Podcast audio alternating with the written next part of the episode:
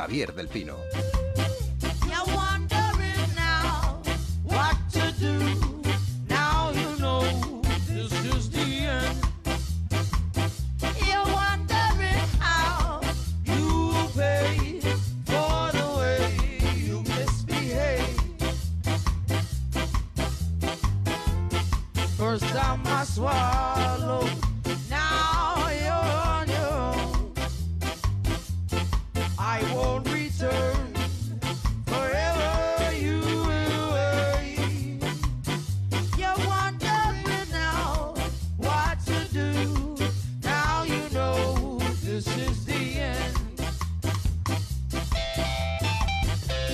Pesar del puente, podemos pasar lista a nuestros editorialistas gráficos. Aquí junto a mí, Julio Rey. ¿Cómo estás, Julio? Eh, muy bien, buenos días. No te has marchado, te vas por el, por el, campo a pasear mucho mejor que por la carretera, ¿no? Sí, yo no, lo, los puentes no, no sé. Cu cuatro horas para 80 kilómetros leí el otro día en, en, la salida de Madrid por Valencia. Sí, y yo no quiero ser pesimista, pero la vuelta, imagínate, ¿no? que se la imaginen los que tienen que hacerla. Sí. José María Pérez Peridis, por los pelos acaba de llegar. Te escuché con Yema el otro día. Por los pelos no he llegado, he llegado de milagro, porque estaba a la puerta y no me abría. Exacto, y está llamando, ¿no?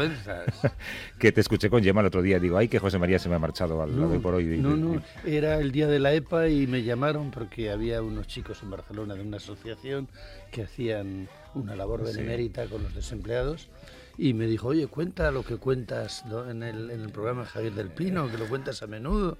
Las y lanzaderas. Conté. Sí, que la, afortunadamente va muy bien, muy bien. Es un, lo sé, lo sé, lo escuché. Es un programa. Y, y volveremos a ello además al, al final Cuando de la queráis, porque se lo merecen. ¿eh? Eh, quien sí que ha salido, eh, no sé por qué ni cómo, es Mauro Entrealgo, que nos habla desde Radio San Sebastián. ¿Cómo estás, Mauro? Hola, muy buenas, ¿cómo estamos? ¿Puente o, o placer? De actividades socioculturales y gastronómicas varias, bajo la lluvia, eso sí. Bajo la lluvia. Eh, y quien sí que falta esta semana es Aleix Aló, pero no está, no está de puente, está en Baviera, unas jornadas de intercambio cultural entre Cataluña y el Selander alemán. Eh, a la vuelta ya nos eh, contará qué, qué, ha aprendido en este ¿Qué, Erasmus qué? tardío dirá, al que se ha apuntado Alex. Dirá que es del Barça, porque en Baviera no puede decir que es del Madrid hoy en día, claro. Eh, ahí está. Oye, yo os quiero presentar a, a alguien que está empeñada en, en, en ser vosotros, o, en, vivir como vosotros, o, no sé si en malvivir como vosotros, tal y como está España. ¿no? eh, esta generación intenta sobrevivir como puede y hay, hay una persona que quiere hacerlo haciendo, haciendo dibujos como vosotros. Se llama Tiziana Giglione. Eh, como, está en Radio Pontevedra, creo, ¿no? ¿Cómo estás, Tiziana? Hola, ¿qué tal? Eh, ella Encantada. Es, ella es autora de un personaje, de una tira cómica que se llama Dinamita. Eh, dinos primero quién es Dinamita y, y, qué nos aporta Tiziana y ahora les explico quién eres tú. Bueno, lo primero quiero agradecer la invitación del programa porque, bueno, la verdad es que es no es eh, bueno no hay muchos programas ni muchas cadenas donde donde podamos los oyentes y las oyentes eh, compartir nuestras inquietudes y hacerlo de forma libre así que lo primero muchísimas gracias por la invitación y luego pues a ver dinamita dinamita es una especie de explosión que surgió en mí hace cosa de ocho meses y que bueno surgió hace más lo que pasa que hace ocho meses empecé con la página y que viene dado por la situación social, político, económica y personal. Es como un estallido, de ahí su nombre.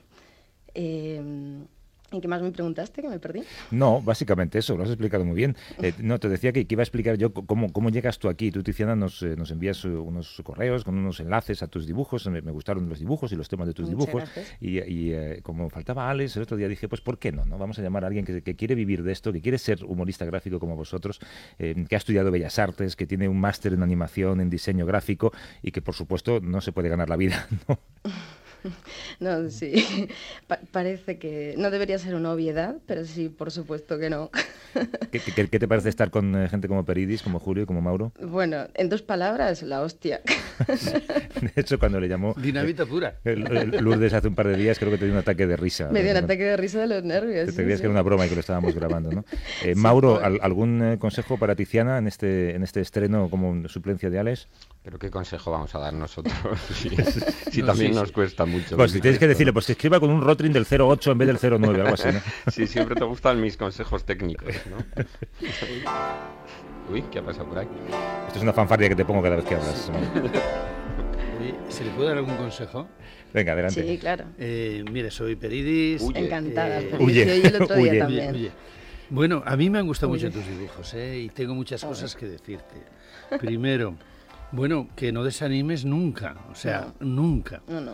Eh, No está en mis planes, ¿eh? Si te No. gusta lo que haces, y creo que te gusta porque se notan los dibujos, Me encanta. pero vamos, sigue contra viento y marea, aunque tuvieras que limpiar escaleras, pero sigue dibujando toda la vida. Tienes talento, ¿eh? O sea, eh, cuando se ven, no, de verdad, te lo digo Muchísimas sinceramente, gracias. porque son unos dibujos muy personales y es difícil encontrar a alguien que empieza y que ya tiene un estilo marcado. Yo quería preguntarte qué edad tienes, no por otra razón, porque me parece que Venga ya, Peridis, estás intentando ligar. no, no, no, no, no, no, yo no, si soy feliz en mi matrimonio como el otro. No, no, de verdad. No, Dilo, chiste. dilo por la, por la radio porque hay bastante madurez en tus dibujos, o mucha. Eres, eres hija de Mafalda, en, en los dinamitas Eh, hija de Mafalda en alguna medida, En ¿eh? cierto modo, sí. De hecho, Sí lo es, Sí, sí lo sí, es. sí, lo es. lo es. Eh, consigues expresión del personaje, en sus primeros planos sobre todo, con solo un movimiento de la boca de los ojos, cosa que a mí me gustó mucho. Y luego estás politizadísima, vamos, desde Hombre, luego pues es una, que es fundamental. una lideresa eh, que no tendrá nada que envidiar a nuestra lideresa de Madrid, en otro sentido, evidentemente. ¿no? Bueno, lo- luego te vamos a pasar, te pasamos la factura después, ¿eh, Tiziana? No, no, de verdad, yo quiero da- darte ánimos y que no desanimes. O sea, hoy, Bueno. hoy, hoy se vive de cualquier cosa, por lo, por lo que se ve, porque hay mucha gente que no se sabe de qué vive. O sea, que por eso no te preocupes. Es Tú curioso. dibuja, dibuja y dibuja. Es curioso el adjetivo este que has usado como un elogio que es politizado, que ahora se usa como, Sí, un, como un insulto a insulto, veces. ¿no? Y además quien lo usa como un insulto es siempre un político, curiosamente. ¿Te, te, te puedo preguntar, Tiziana, cómo Sí. llegas a fin de mes? ¿Arrastrándome? No. No, bueno, mira, como millones de, de hombres y mujeres en este país y en otros muchos, como puedo, con, con- haciendo malabares, vamos, yo hago un poco de todo, doy cursos, doy clases, hago proyectos audiovisuales, lo que, lo que pueda, vamos.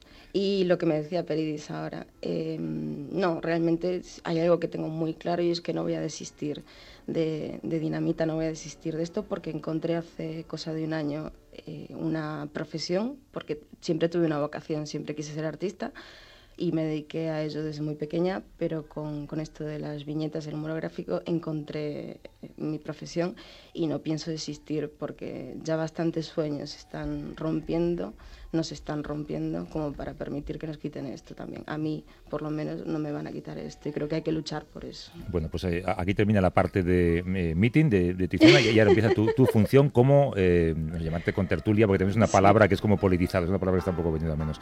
Esto que escuchamos es, es la interpretación de Adrián Blanco, es un joven pianista de Santa Coloma de Gramenet, tiene 22 años, se graduó con matrícula de honor en la Escuela Superior de Música de Barcelona. Adrián consiguió una de las dos becas que concede cada año la Manhattan School of Music, la Escuela de Música de Nueva York.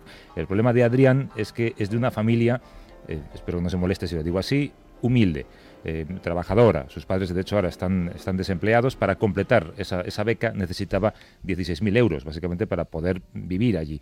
Eh, Adrián, ¿cómo estás? Buenos días. Hola, buenos días. Claro, tu peor pesadilla era tener que dejar escapar esa beca, ¿no? Sí, obviamente era, era una, bueno, una oportunidad única en la vida a la que no podía decir que no.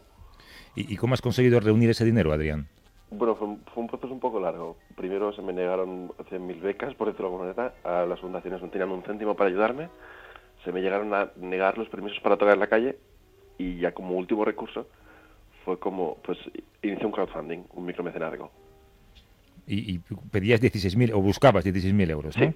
¿Y lo- los conseguiste en cuánto tiempo? Pues en, pues de diciembre a hace una semana. Pues eh, has tardado, o sea, por los pelos casi, ¿eh? sí, sí, sí. ¿Y, y- y la, y la gente que te ha ayudado es gente a la que conoces en su mayoría? No. No, no, no, son 400 personas, de las cuales 20 por ahí sí, el resto no. 400 personas a, a las que vas a agradecer esto, ¿de qué manera? Ah, realizando un concierto el día 31 de ah, este mismo mes, de mayo, en el auditorio de Santa Coloma de Gramanet, de mi ciudad, a un concierto gratuito, ah, pues eso, en modo de agradecimiento, es la, bueno, la mejor manera que tengo para dar las gracias, creo. Claro, lo que pasa es que la gente que, eh, que yo qué sé, pues te ha quitado dinero desde Cádiz, por ejemplo, pobrecillos, les pilla un poco lejos, Ya, ¿no? sí, sí, pero ahí ya, ahí ya, ya me encantaría poder ir a Cádiz a, a dar un concierto, pero Ya. no es, no es el caso ahora mismo. ¿Ha- ¿Has pensado ya qué vas a hacer para vivir en Nueva York? ¿Cómo vas a vivir allí? Bueno, realmente tengo varios amigos allí que me ofrecen sofá, por lo que será cuestión de llegar, encontrar un trabajo para poder compaginarme con los estudios y tirar adelante. Habla con Woody Allen, de parte nuestra, que, él tiene el principio de Asturias, tú estás cerca de Girona, allí hay principio de Girona, tocas el piano y que te metan en una película. Bueno, bueno, oye, eh, hay que buscarse nuevas maneras para poder financiar eh, lo, que, Ujú. lo que no se puede conseguir de la manera que antes se conseguía, ¿no? Ujú, Sí. ¿Conoces a más gente en tu situación, Adrián? Ah, en situación de no poder pagárselo, sí. En situación de haber realizado todo esto, no. Claro, lo- mi situación fue como un poco... Ya venía de haber compaginado la carrera con, bueno, pues con trabajos de 3 euros la hora, por decirlo de alguna manera. Y fue como, pues, ahora esto sale. Pero sí que habrá más gente eh, de, digamos, de tu ámbito cultural, ¿no? Gente que quiere vivir de la música y que pertenece a familias de clase media y que no se pueden permitir quizá ni siquiera acabar la carrera. Sí, sí que se dan, sí que se dan casos. Pero en, en- ahora mismo, sinceramente, en, en música, en, en todos los ámbitos, en, en ingeniería mismo, quiero decir, ah, nada, nada es seguro ahora mismo y la música no lo ha sido nunca. Pero a fin de cuentas es como la satisfacción de estar haciendo realmente lo que te gusta. Eh, eh, Adrián, he querido entender, hola, soy Julio, que, Hola. que eras, te has ganado la vida como músico callejero. No, no me he ganado la música como, video calle- como músico callejero. Am, Es que te iba a preguntar si te llevabas el piano a la calle. No, ah, la cuestión es, ah, para poder financiarme los estudios, solicité los permisos para tocar en la calle. Ah, se me negaron y entonces fue cuando inicié este proyecto de micromecenazgo. ¿se te negaron por... por, eh, por- Plazas, perdón? plazas cerradas. Ah, bajas cerradas. Digo, a ver si va a haber aquí un inculto haciendo exámenes de piano a, a gente que tiene becas en la... ¿no? no, no, no, no. Bueno, aquí en Madrid se ha hecho. Yo lo sé, de hecho mañana vamos a hablar sobre ello. en el Sí, sí. De- Decías, eh, ¿qué qué decías, Tiziana? Que te- No, decía que no sería de extrañar, ¿eh? porque eso es lo que falta. Con las cosas que pasan, no me extrañaría tanto, la verdad. De todas formas, lo que tiene Adrián es una determinación extraordinaria que le va a llevar a triunfar, porque eh, está haciendo lo que le gusta y haciendo los esfuerzos necesarios para conseguirlo, echándole imaginación echándole y echándole valor. Y entonces es que hoy en día yo creo que hay que tener unos arrestos muy considerables, y lo ha dicho antes Tiziana, para, para- ella hace lo que haga falta para hacer, hacer cumplir su vocación. Creo que es fundamental y ellos tienen esa fortuna de tener un motor interior que es la vocación. Es decir, hacer sacrificios o esforzarse por algo en lo que crees y que eh, en lo que te vas a realizar, que es tu vida. Y entonces luchas por tu vida. ¿Y qué pasa? ¿Que hay que trabajar en esto o en lo otro? No importa. No importa para nada. Pero si es- son- eso se hace con alegría a esa edad, quiero decir. Son malos tiempos para la lírica, José María. Por supuesto. Muy malos tiempos. Sí, pero vamos a ver, Julio, ha habido tiempos malos ahora y tiempos malos antes. Eh, sí, en los años 50 y 60 había mucha gente en pensiones haciendo una carrera y trabajando de lo que fuera 8 o 10 horas. Yo he visto chavales de mi, de mi pueblo que se, veía- se venían a Legazpi a descargar cajas por la mañana y por la tarde iban donde podían para intentar salir adelante. porque Pasa no- que Sí, sí, sí. también da, da mucha rabia, eh, bueno, porque quizás otras generaciones pasadas no tuvieron la oportunidad de estudiar, que evidentemente también da rabia, ¿no? Habrá mucha gente que ah, hubiera querido estudiar y no pudo, pero en general hay un porcentaje muy alto de gente de nuestras generaciones que sí tiene una formación y eso sí que es terriblemente injusto. Claro, que que- te pases que- que- 10 que- años de tu vida claro. estudiando y preparándote para luego tener que limpiar casas para, para poder salir adelante. Yo que, que- que- que vuestra generación, Tiziana, yo creo, igual que Adrián, ¿no? Es como ese cartel que se ve en las manifestaciones. Lo que queremos es vivir como nuestros padres, que, que es, que es muy triste. Sí. Que iba a decir que yo lo que sí que noto es que en las actividades creativas, como la gente ya sabe que es muy difícil ganarse el dinero de esa forma, lo que sucede es que mm, veo a la gente más libre. Por ejemplo, en las historietas, que es nuestro, nuestro tema, existen en España gente con estilos de todo tipo que no existen en otros países que se concentran en cosas comerciales, ¿no? Pero eso ha ocurrido siempre, Mauro. Es lo que nos siempre ha, ocurrido porque siempre ha ocurrido porque nunca no nunca ha habido una industria demasiado buena de las historietas aquí. Entonces siempre eh, ha habido esto, ¿no? La diversidad de estilos, ¿no? Que no existe en Francia, por ejemplo. ¿no? ni en Estados Unidos. Tú te vas a ver eh, cuando en Estados Unidos un cartunista tiene éxito, luego hay una una, una oleada de escuelas que le copian literalmente. Aquí eso no ha ocurrido, ¿no? Bueno, pues eh, Adrián, que te dejamos ya. Eh, sabes que la vida en Nueva York es carísima, ¿eh? Un tomate, un dólar. Sí, sí, sí, lo sé, lo sé. ¿Has echado cuentas? ¿Sabes cuánto puedes gastar cada mes? Ah, sí, he echado mis cuentas, está todo más o menos controlado de alguna manera. Yo sigo trabajando y consiguiendo un, un soporte para poder llegar allí. Y sin más. Pero te, habrás hecho un buen presupuesto, ¿no? Para repartirte bien el dinero y que te llegue. Sí, bueno, pues, eh, ¿qué tal si, eh, no sé, un día, no sé si antes de marcharte o cuando vuelvas, te, vienes por aquí y... Eh, que hay un piano. Hay un piano y además lo acabamos de afinar porque tenemos a Javier Perianes como colaborador en el programa ahora. ¿Cuáles son tus intérpretes, Adrián? ¿Perdón? ¿Tus, ¿Tus compositores cuáles son? Ah, yo soy, bueno, voy a hacer un máster de contemporánea yo. Claro. Por lo que tiro más por un Ligeti, un John Cage, un Rautavara. Pues, pues lo dicho, te, esperamos por aquí en el estudio. Adrián Blanco, suerte en el viaje a Nueva York. Mucha Gracias, un abrazo. Un abrazo, hasta luego.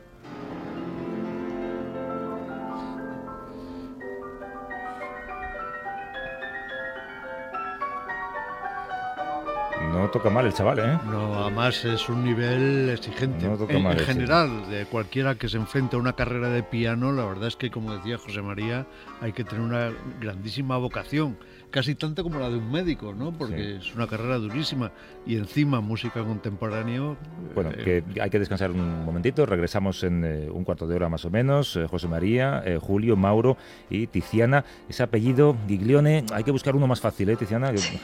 bueno, tengo un apodo, ¿eh? Ah, ¿Cuál es? Cha. Cha. Sí. CH. Confirma. Eso es seudónimo, no es apodo. Bueno, en realidad es que viene de un apodo porque me llamaban Cha de pequeñita, pero sí, es un seudónimo. Pues quédate por ahí, Cha, que en 10 minutos regresamos. Venga, hasta ahora. Perfecto.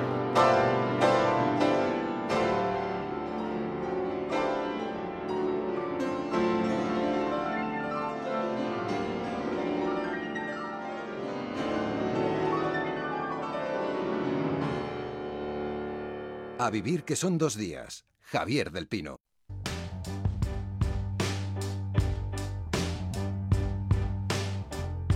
A vivir que son dos días. Javier del Pino.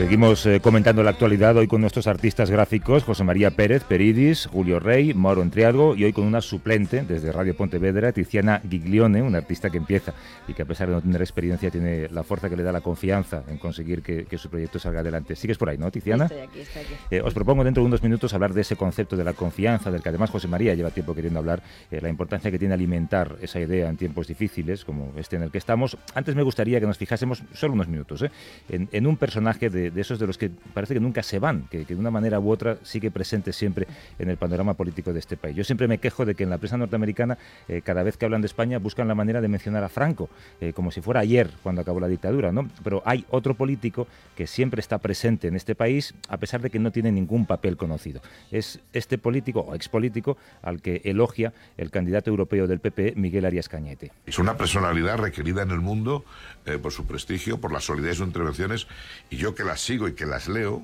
eh, y que me inspiro en ellas, son unas intervenciones muy bien construidas que, son de son de verdadero hombre de Estado, ¿no? En esta política española que estamos muchas veces en el chiste, en la ocurrencia. Bueno, para refrescarnos un poco la memoria, hemos pensado que sería una buena idea documentar esos elogios tan rotundos que le dedica Arias Cañete a su querido expresidente Aznar. Es una personalidad requerida en el mundo eh, por su prestigio, por la solidez de sus intervenciones. Uh, in Spain, in Spain. Y yo que las sigo y que las leo, eh, y que me inspiro en ellas, son unas intervenciones muy bien construidas. Uh, if you know now, if you know now, uh, all the questions uh, that I note now, before now, is a fantastic situation. Que, que son de son de verdadero hombre de Estado, ¿no? En esta política española que estamos muchas veces en el chiste, en la ocurrencia. La lengua catalana es una de las expresiones más completas, más eh, perfectas eh, que yo conozco desde el punto de vista de lo que puede ser el lenguaje. Y desde luego quiero decir que no solamente la leo desde hace muchos años, la entiendo y además cuando estoy en círculos reducidos, no muy amplios, la hablo también. Pues el presidente Aznar está pues, en la geopolítica, en, ver cuál es la interacción de España eh, con los Estados Unidos, Europa con Estados Unidos, qué papel tiene que jugar Europa en el mundo. Bien, estamos trabajando en ello y hemos eh, dedicado tiempo ayer por la noche y esta mañana a trabajar en ello exactamente. Eh, en temas que son importantes para estas elecciones europeas. Las copas de vino que yo tengo o no tengo que beber, déjame que las beba tranquilo. Y debo decir que me sorprende siempre con lo que me recomienda. Bueno, pues eh, quería preguntaros eh, vuestra imagen actual de este individuo que acabamos de escuchar en fragmentos del pasado reciente de José María Aznar. A mí me parece pues eh, lo que esta pieza ha puesto en evidencia una auténtica caricatura. No me preocupa en absoluto, de hecho ya casi pienso que otros vendrán que bueno estarán incluso. Estoy pensando ahora mismo, por ejemplo, en este personaje que tenemos en Madrid, con sonrisa de, llena de dibujos animados y que pone medallas a Rouco y me, aterroriza bastante más ahora mismo, la verdad. Es curioso que, y que el propio Cañete, cuando habla de Aznar, advierte, dice, no, es que estamos refugiados en el chiste. O sea, sabe que si saca el nombre todos nos vamos a poner a hacer chistes. Está neutralizando ya el efecto, por si acaso. Pero bueno, es que una de las cualidades más destacadas por la derechona de Cañete es que es muy campechano y coloquial, o sea que... Es como buen derechón. Sí. De tal forma, ser presidente del gobierno de España es una profesión de riesgo, ¿no? Porque todos salen un poco locuelos, ¿no? Cuando abandonan el cargo empiezan a decir como ocurrencias. Locuelos. Hombre, la teoría del jarrón chino que decía Felipe González, ¿no? Bueno, es eh, en España no hay estatus de expresidente, ¿no? Pero yo creo que hay una salida muy clara y la tuvieron Calvo Sotelo y Suárez sobre todo, que es la discreción.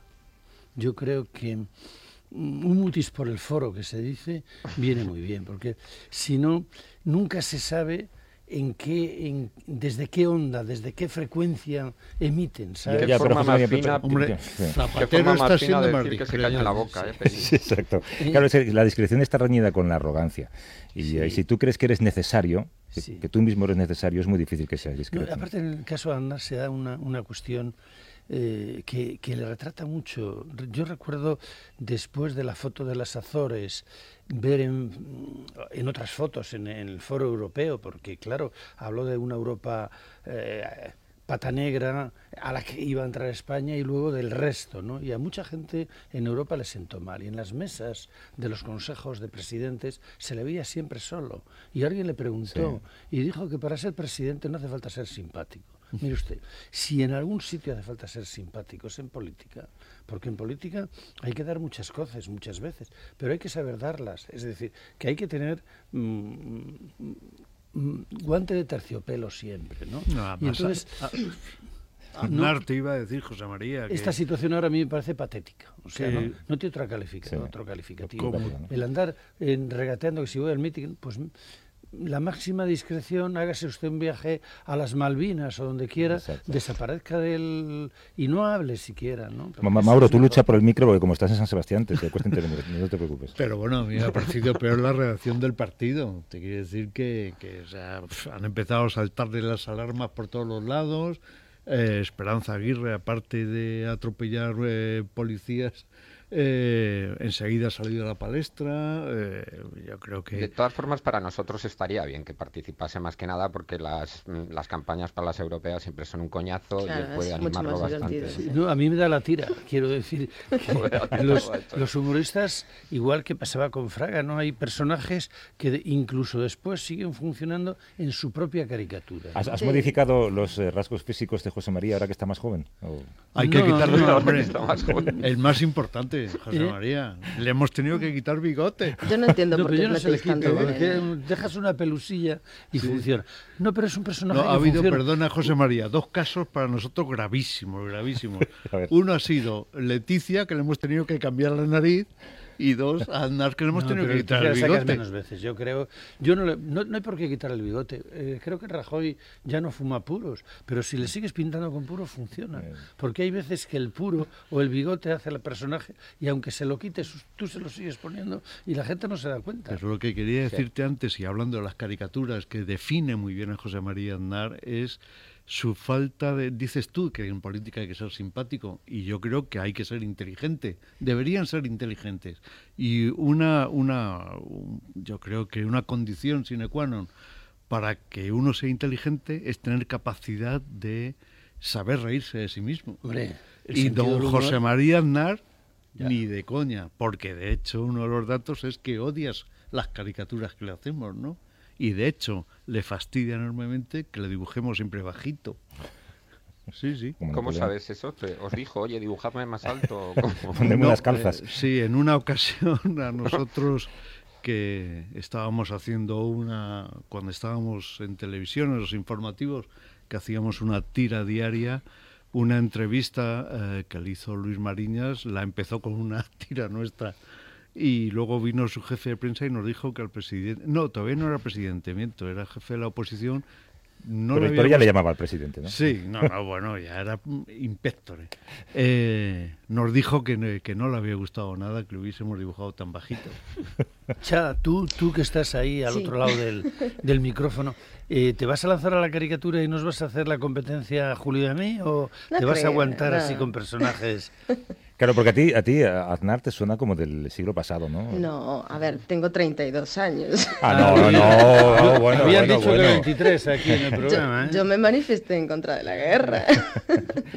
Eso está bien. No, no, no, que va. De todas formas, quería decir una cosa en su favor. ¿eh? No sé por qué os metéis tanto con él. Vamos a ver, para nosotros, para los que hacemos eh, humor gráfico es una mina de oro, por un lado. Y por otro lado ya son los, sus propios compañeros los que no se lo aguantan, ¿no? De todas formas, eh, colega, perdona, nosotros no nos metemos con él.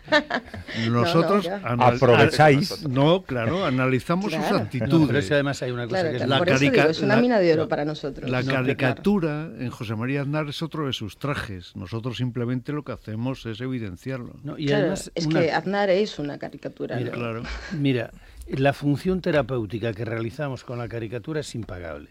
A ellos les sale gratis gratis. Y es como ir al diván del psicoanalista. Si usted quiere saber cómo le ve la sociedad, mire sus caricaturas. Tienen una función social extraordinaria desde siempre, igual que la de los bufones en la corte. Lo que pasa es que a nosotros todavía no nos han cortado la cabeza. A mí me ha dado el ejemplo que ha puesto Julio de caricaturizar a Leticia. Digo, si es que no se parece ella a sí misma, ¿cómo vas a hacer un dibujo que se parece a Esto me rompe un poco la cabeza.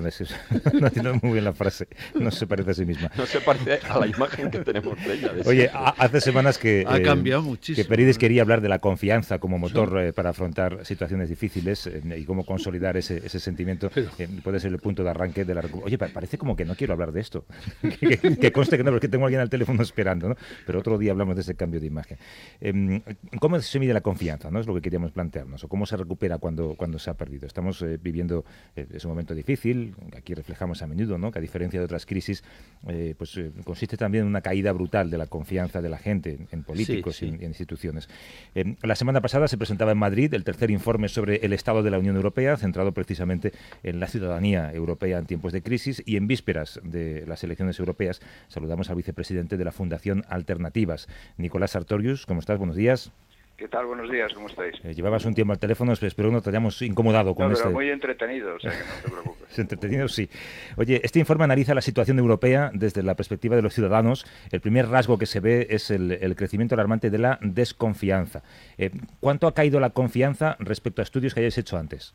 Pues mira, eh, vamos a ver, ha, caído como 26 puntos desde que empezó la crisis. Es decir, que la confianza en este momento está en torno a un 31% y el resto desconfianza. Es decir, que ha habido un bajón espectacular de la confianza en, Europa. La gente piensa que es una buena idea, pero que se está malogrando. Que piensa también, pues, un 54% que es tremendo, ¿no? Que piensa que votar, pues, no, no sirve. Que no, hay un 66% que piensa que no, no, hace, no nos hacen ningún caso que su opinión no cuenta, eso sube hasta un 80% en el caso de España. Y también luego en el tema de la abstención el resultado es eh, alarmante, es decir, en el año 79 pues hubo una participación del 62%, en las últimas ya bajó al 43 y ahora ya veremos, es decir, hay quien piensa que va a bajar mm, todavía más, por lo tanto la por, por debajo del 40 dicen algunos incluso, sí. Exacto, pero es que eh, partimos del 62, o sea que es que han bajado veintitantos puntos en estos años. Es decir, se están, están fastidiando la, magnífica idea de la Unión Europea, que es que es nuestra, nuestra única idea positiva hacia el futuro, porque el futuro está ahí, ¿no? Pero claro, la gente lo que dice el informe es que no quiere ya palabras, ¿no? Lo que quiere son hechos para recuperar la, para recuperar la confianza, ¿no? Si tú tienes más paro, ha aumentado 10 millones el paro en el último periodo en Europa. En España, bueno, pues ya sabéis cómo está, ¿no? Un desastre. Si encima tenemos más deudas, si encima baja el nivel de vida, si encima baja la protección social, pues ¿cómo va a tener confianza la gente? Es decir, es que es estúpido pensar que la gente va a tener confianza con este desastre. Entonces, hay que hacer otra política, la política de, austeridad, que algunos llaman austericidio, pues ha sido un desastre, y, por lo tanto, bueno, pues eh, suben, aumentan los partidos xenófobos, ultranacionalistas, eh, eh, que no creen en Europa, etcétera. Esta es la situación que tenemos y para recuperar la confianza, pues hay que cambiar, hay que cambiar esta política, hay que hacer todo lo contrario. Sí, ahí tiene una razón enorme Nicolás por una razón. Y perdona la redundancia. La política está para hacer que la gente viva mejor y para resolver los problemas de la gente.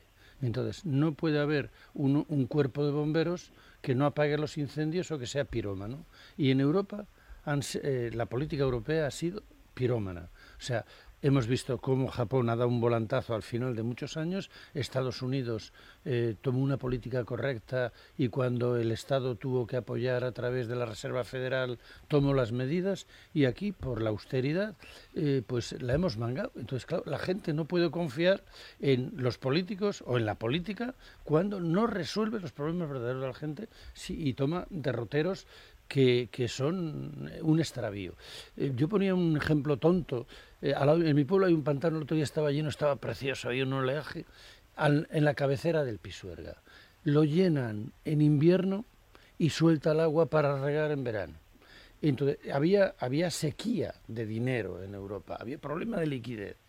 Entonces, en vez de soltar el agua, es decir, darle un poco a la maquinita, lo que dijeron, compren el agua en los pozos vayan al mercado. Los de los pozos de agua, como no soltaban el agua en el pantano, es decir, no le dieron a la maquinita, eran reservones, se forraron. Y ponían a unos tipos que dices, pero y ahora, por Dios, ¿cómo está tan bajo?